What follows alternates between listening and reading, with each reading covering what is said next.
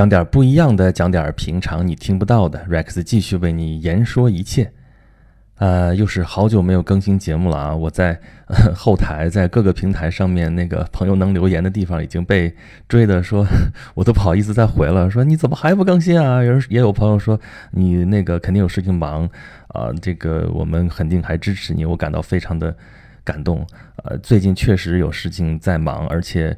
是会有一个比较大的变化啊，这个变化的结果应该是一个好的事情，呃，而且，呃，直接导致的结果可能对咱们节目里边影响来说的话，啊，下个月的时候可能会给大家带来一点点惊喜啊，这个我先留个伏笔在这里，等到下个月的时候自然会给大家揭晓，啊，然后昨天我是发了一个研读，就是我朗朗读的这个文天祥的正气歌，啊，这个是有一个朋友在点播。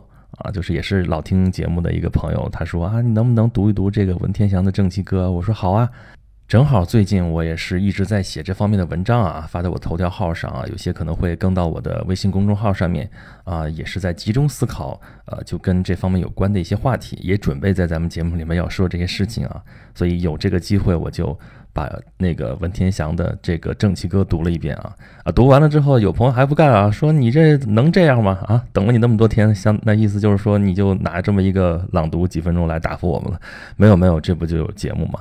啊，所以今天我们就来聊一聊文天祥啊，文天祥大家很熟了啊，这个是著名的民族英雄，这个呃他的故事大家家喻户晓，都不用我特别多说什么啊。那么我来想讲一讲，就是。我对文天祥这个人，还有他那个时代那些事儿的一些看法和我的一些体会，啊，这个咱就先从这个正气歌说起啊。正气歌洋洋洒洒，好长的一首诗啊，啊，前面还有好长的一段序，在讲自己在监狱里面单关了那么长时间。对，没错，这是文天祥在狱中写的一首长诗啊，啊，正气歌，浩然正气啊，这个是儒家的一个传统啊。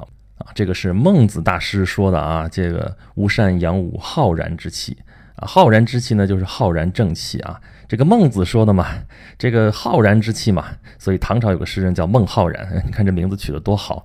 啊，那在这个浩然正气在文天祥这里就得到了非常呃准确的一个体现。啊，这个写这首诗的时候，他是被关在大都，也就是现在北京嘛，大都的监狱里面。这个监狱在什么地方呢？咱们之前节目也提过啊，就是我跟大家讲过嘛，我刚来北京的时候，各个北京犄角旮旯里边转，我喜欢这些东西嘛。而北京又是一个呃这种文化的气息非常浓，这些文化的遗迹也非常多的地方。其中有一个特别特别小、特别特别特别小的一个景点儿，都不能叫景点儿，就是北京文天祥祠啊。这个我要不说，估计很多朋友都不会想到有这么一个地方啊。它就在北京的这个府学胡同里边儿。啊，府学胡同对面那条胡同叫北兵马司胡同啊。这个所这个北兵马司呢，就真的是兵马司啊。当年这个兵马就住在这个地方啊。北兵马司当年有一个剧场啊，现在已经好像是变成旅馆了、宾馆了。呃，当年那个剧场是我当年混迹的地方，里边留下了很多我的青春回忆啊。啊，我要说这个大家没概念的话，我再提示一句啊，北兵马司胡同再往南一条胡同叫东棉花胡同啊，中戏就在这里边啊，你们就知道我为什么要混在那里面了。然后对面的府学胡同里边就是北京文天祥祠啊，这个祠堂所在的位置就是当年文天祥被关押的地方，他关在大都就关在这个地方啊。这个时候啊，他所效忠的朝廷就是南宋朝廷吧，早已经灰飞烟灭了。这个蒙元灭宋是在一二七六年的时候啊，占领了杭州城啊。杭州城是南宋的啊，号称是临时首都啊，其实已经基本上就是首都了啊。但是之后的三年时间啊，一直还有南宋的抵抗势力在抵抗，一直到一二七九年崖山之战之后啊，这个陆秀夫背着小皇帝跳海。一二七九年，这个时候南宋算是彻底灭亡啊。但是文天祥这个人。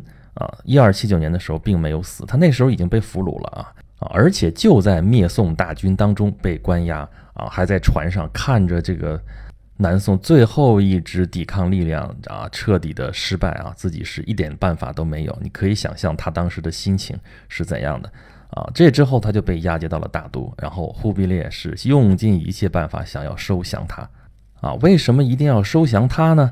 啊，这文天祥，咱们之前提过啊，咱们原来讲那个科举制度，讲状元的时候说过啊，说状元没其实没有多少个成器的啊，但是也当然也有了，这个状元成才率毕竟是有的，他考试考那么好，也不是一点本事都没有。那其中最杰出的代表之一就是文天祥，所以文天祥可是响当当的状元啊，状元郎，那可想而知他在江南的这个士人当中的这个影响力有多大。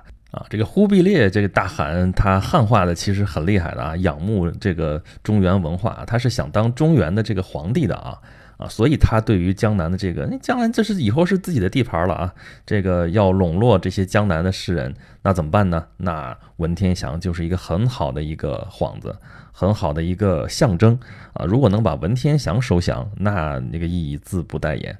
啊，甚至他的影响力比南宋的一个皇帝还有用，对吧？你皇帝有什么用啊？这国家只能有一个皇帝，那皇帝留着那就只能放一边。所以后来那个他从呃杭州俘虏的那个宋恭帝啊，那很小小皇帝，俘虏时候才五岁啊，就啊根据历史上的传统，这个降国的这个皇帝不要杀了他嘛，要给他封他一个营国公。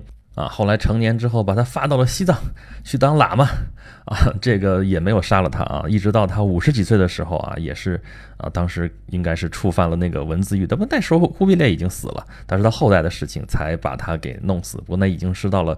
好几十年之后的事情了啊！但这皇帝这已经是投降了，而且他就不投降的话，这个利用价值也也不是很高。你你要不投降，那就只好杀了他。这个敌国的皇帝留着没什么用，但是敌国的那些大臣们，有影响力的那些大臣，尤其是反正是给谁当臣子，不都是当臣子吗？啊，一定要收服他们，还为他的统治呃求方便呢，对不对？那文天祥就显得这个价值可能比皇帝还重要。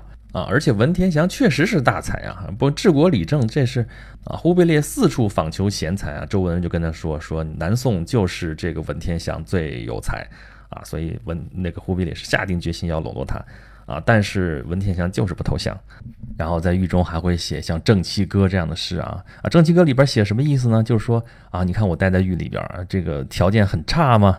这又是潮啊，潮湿阴暗，然后这个又脏又臭，有晦气，各种各样的气，一共说了有七种气啊，这七种气都不是什么好气味啊。但是呢，啊，这些气在我这一身正气面前啊，又算得了什么呢？我就只有这一个气，我就抵你这七个气，而且我是啊，坚决不改其志，这就是文天祥。他这个诗里面是列举了历史上有十几个啊，十二个吧，这个历史人物都是这种响当当的这个有坚强意志的这样的人啊，那些人就是他的榜样。所以这文天祥已经啊意思很清楚了，我就是不投降啊。这忽必烈想的办法也都是啊，他把那个刚说那个宋恭帝派过去，就是你的皇帝过来劝降你，总行了吧？啊，这皇帝来了之后，文天祥就见着他，这不说话，这没什么好说的。怎么说呢？虽然你是皇帝，但你已经。被俘虏，而且，啊，你你作为个人啊，你投降了，那么你背后的这个这个这个所代表的这些象征的这些东西，你其实承载不了，而且你不就是一个孩子嘛，啊，毕竟是过去的君主，他又不能说什么，对吧？这个俘虏的时候才五岁，过来劝降，他懂什么呢？过来劝降文天祥，啊，文天祥这也是不投降啊。等于说他过去的皇帝过来劝也不投降啊，他派的他周围的这些已经投降的这些官，那更看不上他们了，对吧？所以文天祥坚决不投降。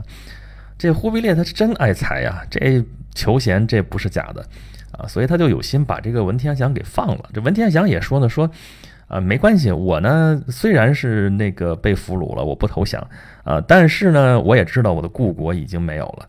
那么我在大元之下，我当一个臣子我是当不了。那你能不能让我去当道士？我出家总行了吧？我脱离世俗，脱离这些世俗的这些事物、这些羁绊，这总可以吧？好，这忽必烈倒没说不同意啊，是那些已经投降了的那些大臣出问题了。那同时投降的这些有有那么啊，就就主要有十个人吧，九个人都说你就让他放了呗，那就当道士，这不挺好的吗？这事儿啊，这个结果有一个人。就是叫刘梦岩啊，这个人大家记住啊，这个人也是一个状元啊，就跟就跟文天祥等于说我跟你一样嘛，你是状元，我也是状元。刘梦岩这家伙想的就比较深，说啊，这个我们你我都投降了啊，在元朝当官了，这一文天祥放这死活不投降，二还结果他还没死，放出去当道士，那你放出去之后，天下人怎么想我们啊？啊，而且文天祥之前是领导抗元起义、抗元斗争的啊，这个抵抗了那么多年啊，呃，其实也就四年哈，从一二七五年到七八年他就被俘虏了，呃，但这四年他在江南的这个影响力是很深的，而且他是南宋的这个宰相啊。啊，所以他影响力、号召力很强。他出去之后，他如果再号召抵抗力量出来，那我们这些人说当时还力主要放他，你这时候倒是怎么办呢？啊，所以放他也不行啊，倒不是忽必烈不答应，是这些汉奸们不答应，那就文天祥只有死路一条啊。所以在南宋已经彻底亡国啊好几年之后，这个文天祥在大都终于是英勇就义，就在柴市口啊。应该这么说，如果文天祥。在南宋灭亡的时候，跟这个陆秀夫一样，张世杰、陆秀夫这样的啊，就跟着这个殉国了。当时就殉国了的话，啊，可能他还不见得有后世传颂的那么伟大，啊，正因为他在南宋亡国之后被关押这几年，等于复国已经无望，已经没有任何指望的时候，他仍然坚决不投降。这里面表现出来这个气节啊，才真的让人对他不得不肃然起敬啊啊！如果按照世俗的观点的话。那你这个国破家亡，这已经是既成事实了，那你何必还要再费这个劲呢？啊！但是就有文天祥这样的人，就是坚决不愿意苟活着啊！他甚至都让他的就是家族里边的其他的人说：“你们可以当大元的子民，这都没问题。我们这个家族毕竟还要延续。但是我作为南宋的宰相，南宋的状元啊，我世受皇恩，我是一定要啊尽这个忠的。那你说文天祥他图啥呢？”啊，正因为他是在这个地方没有什么可图的啊，没有利益可图的时候，才能彰显出他的气节来，啊，这就是一个人的个人选择啊，在这种面临着啊，用他的诗来说，就山河破碎、风飘絮的时候，才能够看出来人与人是怎样的不同啊。你看刚才说的这个刘梦魇，他也是状元啊，他也是宰相啊，南宋的这宰相不止一个嘛，宋朝好几个宰相啊，他这个宰相就跟这个。文天祥就境界就很不一样如果文天祥真的要投降，那结果估计也就是跟刘梦妍这样一样。那刘梦妍后边是什么下场？呃，这个好歹是善终，对吧？这个虽然是被天下唾骂，但是照样在元朝当官，也确实当到了丞相这样的位置啊啊！但是这个后来这个名声就不怎么样了啊！这个刘梦妍是浙江衢州人啊。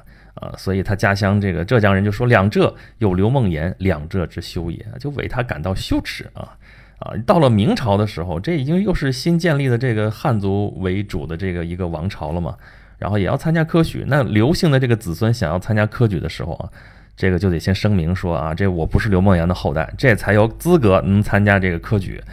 这也太惨了点啊！好在这个刘梦妍这个刘不是那个不是那个文刀刘啊，不是那个卯金刀那个刘。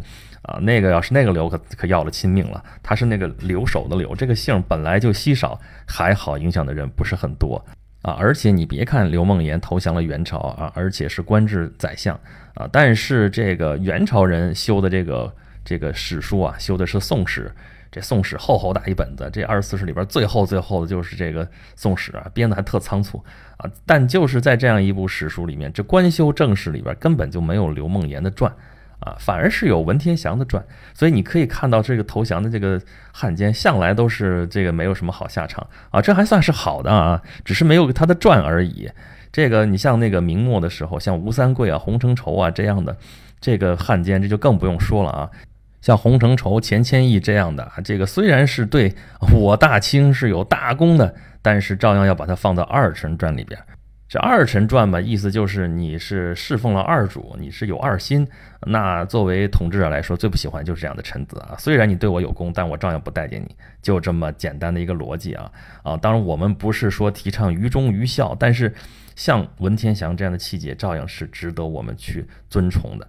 而我刚刚说的这个史书上记载的这个状况，也确实是文天祥他最最在意的事情啊。我们都知道他著名的那句诗啊：“这个人生自古谁无死，留取丹心照汗青。”汗青是什么？就是史书啊。他确实把自己写在了正史里面去，而且确实是以他的这个呃气节啊，在历史上留下了浓浓的一笔啊。那这句诗写的时候呢？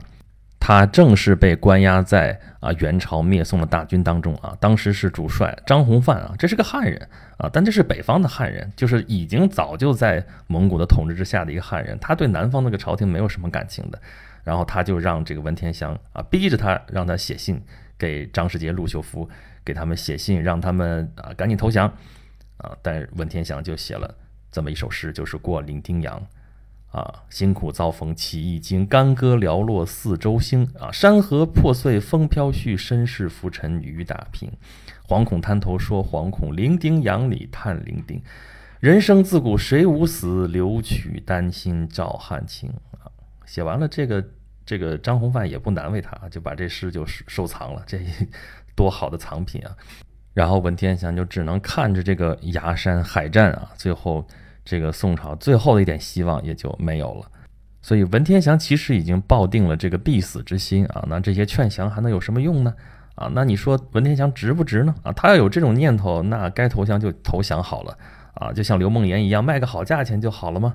啊，这种事情在明末的时候就非常常见啊。像刚才说这吴三桂啊、洪承畴这些人，那就是嘛。这个吴三桂，咱们前边讲过这个事情啊。啊，在这个明末清初的时候，像吴三桂这一支关宁铁骑，在当时那个时间点上啊，一不小心他成了左右全国局势的这么一个关键的棋子，那他一定是要待价而沽啊。啊，他接着跟明朝混，这个明朝已经被攻破北京城了。这个崇祯这个刻薄老板虽然死了，但是也好像没什么好混的啊。这明朝又不封异姓王，他也不能再进一步。啊，这个跟着大顺朝廷的李自成，这农民军也不待见他呀，把陈圆圆都掳走。陈圆圆。啊，说的好像是冲冠一怒为红颜，但是实际上这个陈圆圆这只是一个象征啊啊，这就表明了大顺朝廷对待吴三桂的一个态度，那不能跟大顺，那么跟清朝，这就是那我回头裂土封王，这都有指望啊，这时候卖点力气啊，那我不妨推波助澜一下，这就是打自己的小算盘的人就会这么算啊，但是像文天祥这样的人绝不会这么算，那不成功便成仁，这是儒家历来提倡的这样的一个。呃，这个气节，这样的一种态度啊，在文天祥身上是得到了淋漓尽致的一个体现。那你说他后悔吗？啊，这就是求人得人又何怨呢？对吧？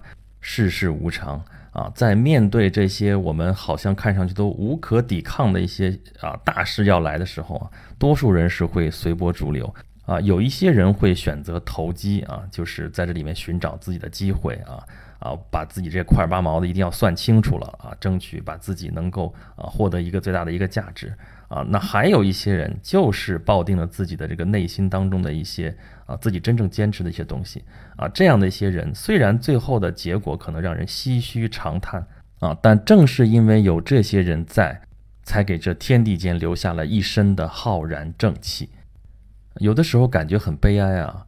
啊，就是如果我正儿八经的跟人讲像文天祥这样的事情的话，啊，往往会让人觉得，呃，很太板正了，这个有些沉闷，有些迂腐，甚至觉得，我觉得这可能是一种悲哀啊。所以我今天特意来讲一讲文天祥的故事啊，我并不是想跟大家就呃梳理一下他这个生平啊，或者说就讲讲他这些事儿啊，而是我想提醒大家去考虑一下，思考一下啊，他这个人在他那个时代。他的个人面临的选择和他最终做出的选择，啊，他有非常好的社会地位和非常好的社会资源，啊，他如果选择像刘梦妍那样条路，他是可以活得很滋润，活得很好，也未必见得就不能善终或如何如何，但是他仍然做出了那样一个选择，啊，而且是在他的故国已经破灭，啊，这个坚持已经似乎没有什么可以坚持的时候，他依然选择了这样的道路。啊，这种个人的选择，这种坚强的意志，的确值得让人去思考。啊，文天祥所守护的那个小朝廷啊，南宋啊，这已经是北宋南渡之后建立的一个小朝廷了啊，只剩下半壁江山。这个时候，蒙元大军一下来，这个小朝廷也岌岌可危，守不住了。啊，这个事情让我想到了说，中国历史上有那么几次比较大规模的南渡啊，就是北方民族啊攻占了中原腹地，那中原王朝就要向南迁。啊，这个有前边的东西晋啊，对吧？西晋这个呃宗室在东晋啊，在那个南京那边，那时候叫建康啊，建立了这个东晋王朝。这个北宋呢，也是啊，从北边迁到了南边啊，这个建立了一个小朝廷。啊，明末的时候就没那么幸运啊，没有形成有规模的南明这样的一个王朝。啊，还有后面还有类似这样的情形，啊，这个事情文天祥他这个时代就是等于说难度最后的结果就是虽然支撑了一百五十多年，最后还是雨打风吹去，那么难度是不是就不会有一个好的结果呢？啊，这个话题我想下一期的时候咱们好好的聊上一聊。好，今天这一期的事情咱们就说到这里。如果大家有什么意见和建议，欢迎大家关注我的微信公众号“轩辕十四工作室”，啊，来跟我啊，就是直接的这样的沟通。啊，也欢迎大家来吐槽。啊，咱们下一期再见吧。